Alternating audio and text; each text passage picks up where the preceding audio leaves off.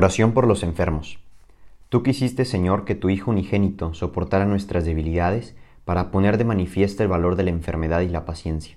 Escucha ahora las plegarias que te dirigimos por nuestros hermanos enfermos, y concédeles a cuantos se hayan sometidos al dolor, la aflicción a la enfermedad, la gracia de sentirse elegidos entre aquellos que tu Hijo ha llamado dichosos, y de saberse unidos a la pasión de Cristo para la redención del mundo. Te lo pedimos por Cristo nuestro Señor. Amén.